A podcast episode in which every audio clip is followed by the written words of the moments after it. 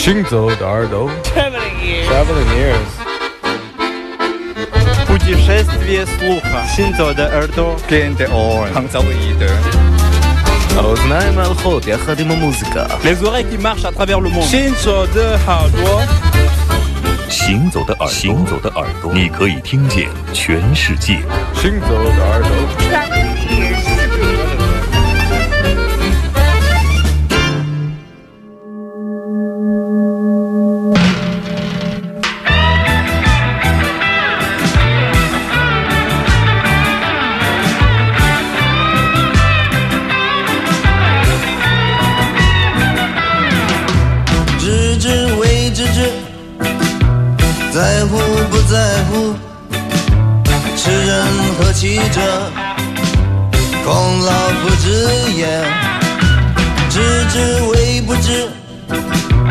在在不在乎，痴人何其者，蹒跚之事也。不知为知之，不在乎在乎。痴人何其者？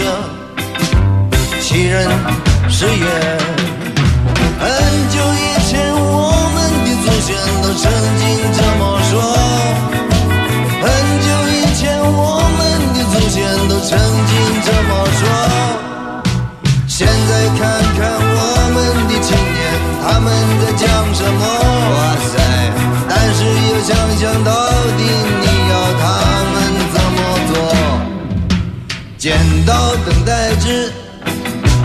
清汤挂面糊，尊师重道者，莫过如此也。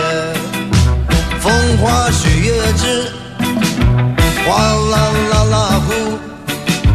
所谓民歌者，是否如此也？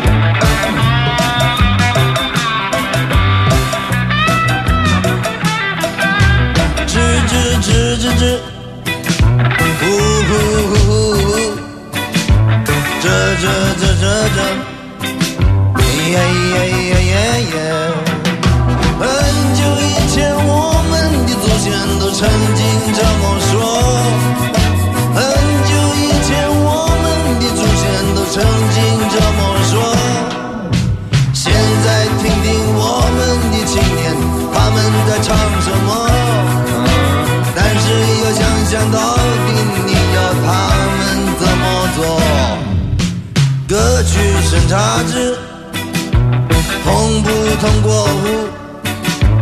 歌曲通过着，翻版到一页，大家都支持，大家都在乎。袖手旁观者，你我是也。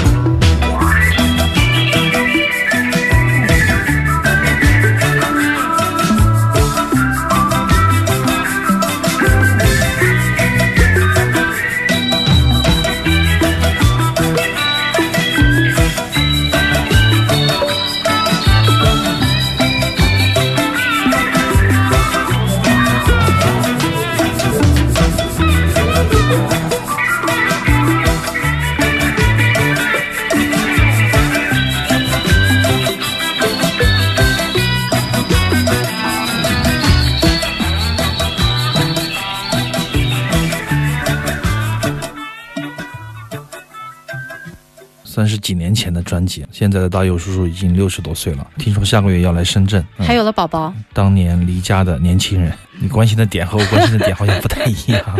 尽管有十几年没看过他现场，当年我记得在两千零二还是零三的时候，在深圳体育馆，他的演唱在瓢泼大雨中进行，当时我晒得全身湿透，但仍然很激动的看完了整场。那场我也看了，那个时候罗大佑我觉得非常精彩，那天好像是音响好像都被淋坏了，对对是吧？对，出了问题，然后后面又修复了，但整个的演出是非常在状态。那么也有很多大佑粉、脑残粉就说现在的大佑确实听不了了啊，因为很多的演唱会都觉得像鸡汤一样。不管怎么样，希望这一场演唱会能够如我所愿，或者说能够让我们找到一些些许的当年的大师的影子。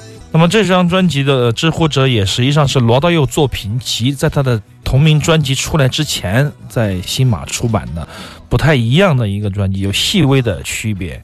这是一九八二年的果实音乐，果实音乐是他的制作方。当时有一个八卦，就是罗大佑跟张艾嘉谈恋爱的时候，成立了一个音乐小组，叫果实音乐。嗯，当时他们就出这个唱片，比较特别的版本吧，也以这首歌来展望一下大佑叔叔的深圳的演唱会。当年离家的年轻人，听台湾的马芳说，在台北的演出是每个买票的观众送一盒当年的卡带，对，那盒卡带是没有发行过的，没有发行过的。罗大佑还写了前言，很有意思。他说，在明哥的妈妈家找到的。是吧民歌的妈妈明哥就是马世芳、桃姐啊，民歌就是马世芳。就是对马世芳，呃，在他家找到的，当年这个罗大佑自己用一个开盘机录的小样拼贴，然后录音拼出了几首歌曲，寄到几个 DJ 啊或者朋友家里面。那么这盒袋子，我想深圳应该不会送的啊，但比较珍贵了。真的是真正拿到的朋友，我也没看见网上有人在晒这些东西。如果真的是有送到，确实非常珍贵，非常的稀罕。嗯很有意思，至少是有收藏的价值。关于罗大佑作品选这张很奇怪的专辑，在他的正式大碟出来之前的专辑，嗯坊间也有人在找寻，或者说也有很多人在研究这些东西。大家有兴趣的话，可以线下再找找看这些资料相关的信息，包括他哪些歌词啊，哪一句又不一样啦，哪一句又唱到一般啦，哪一句又改过啦，什么时候编曲又修复啦，这些花边消息都有很多的大陆的专家在研究，我们可以在线下再延伸的去考察一下。嗯，阿飞对曾经的罗大佑是真爱呀，你知道吗？我们飞机去到撒哈拉，我们坐了将近快二十小时的飞机，中间还转机，阿飞就一直拿着两盘小小的磁带，都是罗大佑的，在飞机上伴随着他。反复的咀嚼，最好的出门必备的佳品。但实际上是我的少年的记忆，但是至今现在来听，仍然非常的精彩啊。所以说，常常我们在群里面或者调侃，或者说，哎呀，大佑就别写别唱了，唱片不怎么样啊，七七八八的事儿。但是实际上是他已经给我们。太多太多啊！他嗯给予我们的其实已经足够多了，所以说希望这场演唱会成功，也希望能够找到一个真正的当年的我。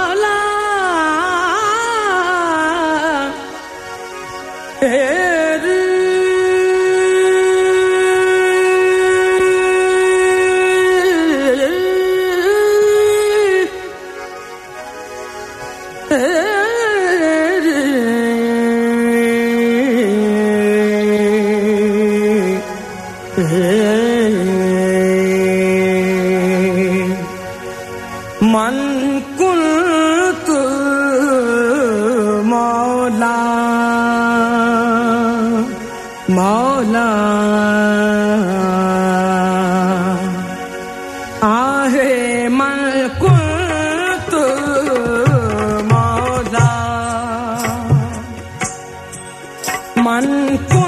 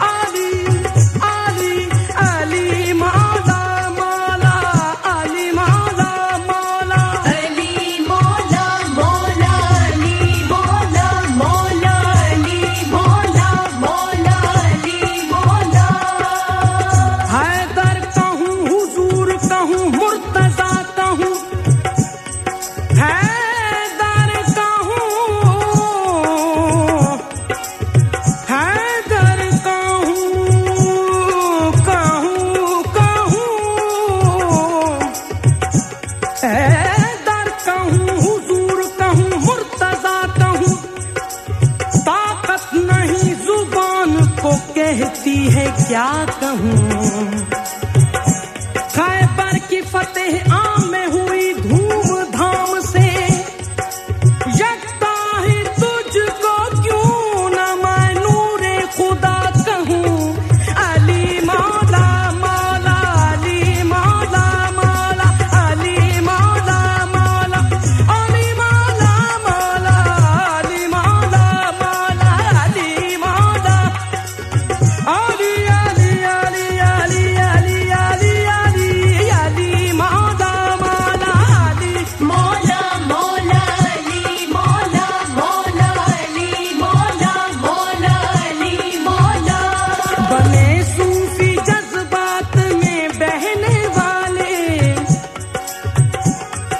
在收听到的是飞扬九七幺在周六下午两点到四点带来的《行走的耳朵》，听少听，但是好听的音乐。我是刘倩。我是阿飞。那么现在听到的是来自巴基斯坦的卡瓦里的唱将阿比达帕文，你觉得是男生还是女生？我觉得是男生，我第一次听他的声音，当时十几年前吧，好像是在一个合集里面，我觉得说不清楚他是男是女，但声音非常的强悍，很厚实，接近于男生。对对对，啊，这是一位女士，对对对，流行女哦歌手。实际上，她是一个也是被誉为是 Lusrat Fateh Ali Khan 之后的最具有巨星气质的。或接班这种神秘主义的歌者，这种神秘气质的接班人是一位女性，但是她略微的有一些声感上有点雄性的气质啊，或者说是这个男性的气概，就非常的强劲，在女生里面是非常突出的。好想看一下她的照片呀！你看我们的那个磁带里面有她的照片啊，你看的时候你也不觉得，也看不出来，很有意思。那么我很迷恋于印巴地区的七八十年代的，特别是八十年代早期的早些时候的出版的一些磁带，因为那个时候后呢没有出版过 CD，大部分的这个卡瓦里或者说是 Raga 的很多的磁带哈、都没有做数码的再版。所以说我大概有一百多盒巴基斯坦七九年到八五年之间的这样的卡瓦里的磁带。卡瓦里我们在节目里经常介绍苏菲的一种吟唱的方式，几乎非娱乐化这样的一种吟唱，叫做智者的表达。以唱将为主，那么整个的这个和声方式也是唱和形式的，在以前的节目里曾经播送过很多次了。但是我们现在听这个 Abida Parvin，我觉得还是过于有一些流行化的倾向。不知道为什么在听他的东西和在听这个 Nusrat Fateh Ali Khan 以及更早一些的卡瓦里的这些大师们，或者说是那个唱将不出名的唱将们唱，你会觉得他们要纯正的多。Parvin 可能他也唱很多 Ghazal，就是情歌，也唱很多旁遮普民歌，唱很多的印巴流行曲。感觉他唱的卡瓦里的时候，你觉得就是有一些些娱乐化的成分，不管你愿不愿意相信，但是这个感觉是有一点在里面。所以说，常常我是听不到太久。就会换袋子，但是 Nusrat Fateh Ali Khan 我是可以一直听一直听啊，无限循环的。我不知道我是有偏见还是怎么，我是觉得他唱的痕迹太重了，可能有点太挑剔了啊。